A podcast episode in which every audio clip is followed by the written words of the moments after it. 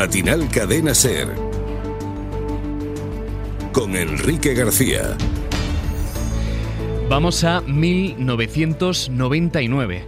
Ese año Juan Pablo II anunció la primera visita de un papa a Irak, un país musulmán con presencia cristiana desde el siglo V y la tierra de Abraham, profeta para cristianos, musulmanes y judíos. Esa era la intención del papa, Estados Unidos se opuso, podía interpretarse, decían en la Casa Blanca, como un apoyo a Saddam Hussein, sunita y en el poder desde la Guerra del Golfo, pero fue el propio Saddam quien dijo no a la visita del Papa y Juan Pablo II la postergó, luego llegó la invasión del año 2003, la ocupación del, auto, del autoproclamado Estado Islámico y hasta hoy. Cari fratelli e sorelle in Iraq, assalamu alaikum.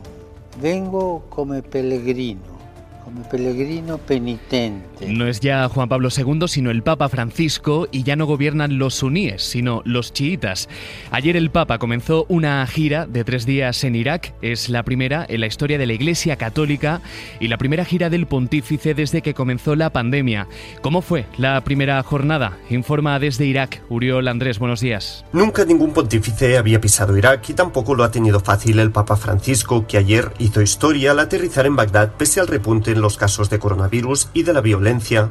Su primer mensaje precisamente fue un llamamiento a poner fin a las guerras sectarias y al fundamentalismo en un país, dijo, martirizado. Que callen las armas, que se limite su proliferación, aquí y en todas partes, que cesen los intereses partidistas. Basta de violencia, exterminios, facciones e intolerancia. Además, para su primer gran acto público, escogió una simbólica visita a la Catedral de Nuestra Señora de la Salvación, que en 2010 sufrió un brutal atentado yihadista, dejando 58 creyentes muertos. Pero el Papa no solo busca con su viaje confortar una comunidad cristiana que se ha reducido de un millón y medio a 400.000 personas en dos décadas, también quiere fortalecer el diálogo interreligioso y por eso tiene hoy previsto visitar al gran ayatolá Ali Sistani, uno de los líderes más influyentes del Islam chiita, un encuentro de 40 minutos sin precedentes que sin duda se convertirá en uno de los hitos de este viaje. Una reunión que va a dejar una imagen para la historia. Corresponsal en Roma, Joan Soles, buenos días. Buenos días a todos. ¿Cómo estás, Joan? Bueno, una visita con una interesante lectura geopolítica, precisamente por ese encuentro que, decía Uriol. Eh, Joan, ¿cómo la ha preparado el Vaticano? ¿Qué busca el Papa con esta foto? El acontecimiento más importante sin precedentes es el encuentro hoy del Papa con el gran ayatolá al-Sistani en Nayaf, considerada la tercera o cuarta ciudad sagrada del Islam.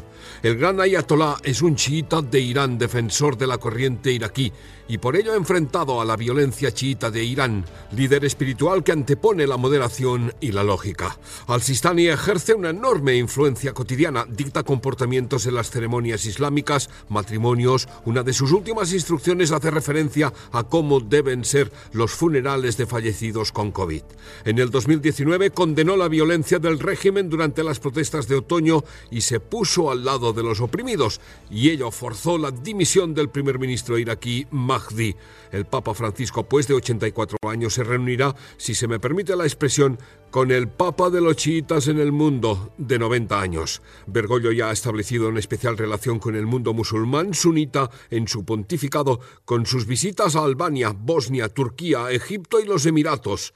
Los dos ancianos, Papa y Ayatollah, necesitan hoy abrirse al diálogo para completar la reconciliación y el reconocimiento mutuo que ambos persiguen entre católicos y musulmanes. Te aceptamos la expresión, Joan, reunión del Papa salvando las distancias con su homólogo chiita.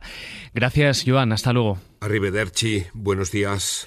Buenos días. Y saludamos ahora a Walid Saleh Al-Khalifa, es arabista, es iraquí de nacimiento, doctor y profesor de estudios árabes e islámicos en la Universidad Autónoma de Madrid.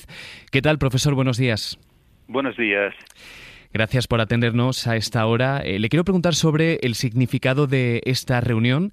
El encuentro con el ayatolá chiita de Irak, Ali al-Sistani, supone reconocer de forma implícita a este ayatolá como el interlocutor de los chiitas con la Iglesia Católica frente al ayatolá iraní. ¿Podemos interpretar que de alguna forma se lanza este mensaje?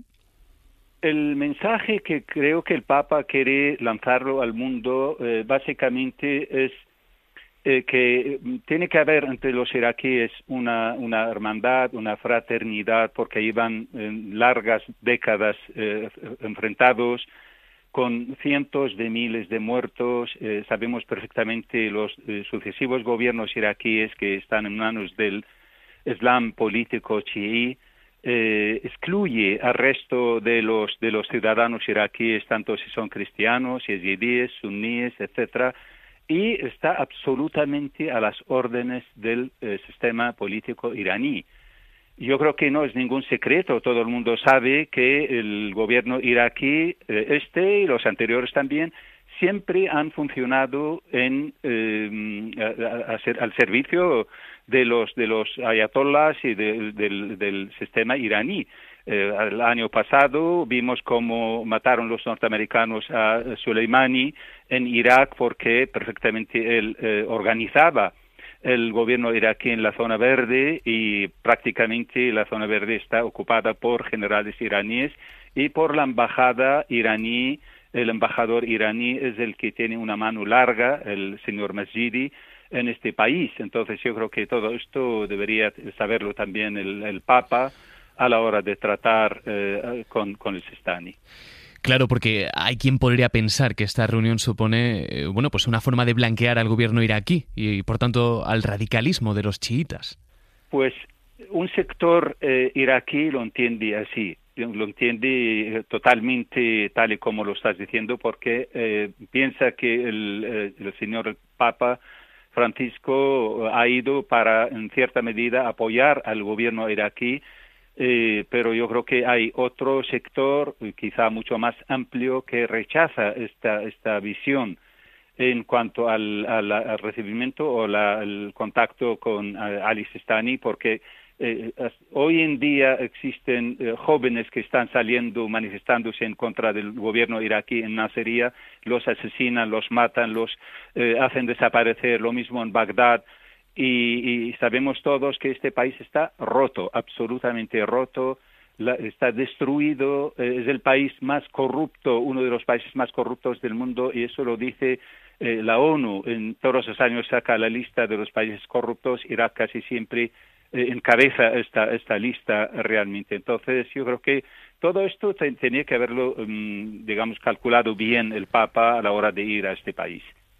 Pues, profesor Walid Saleh Al-Khalifa, gracias, muy buenos días.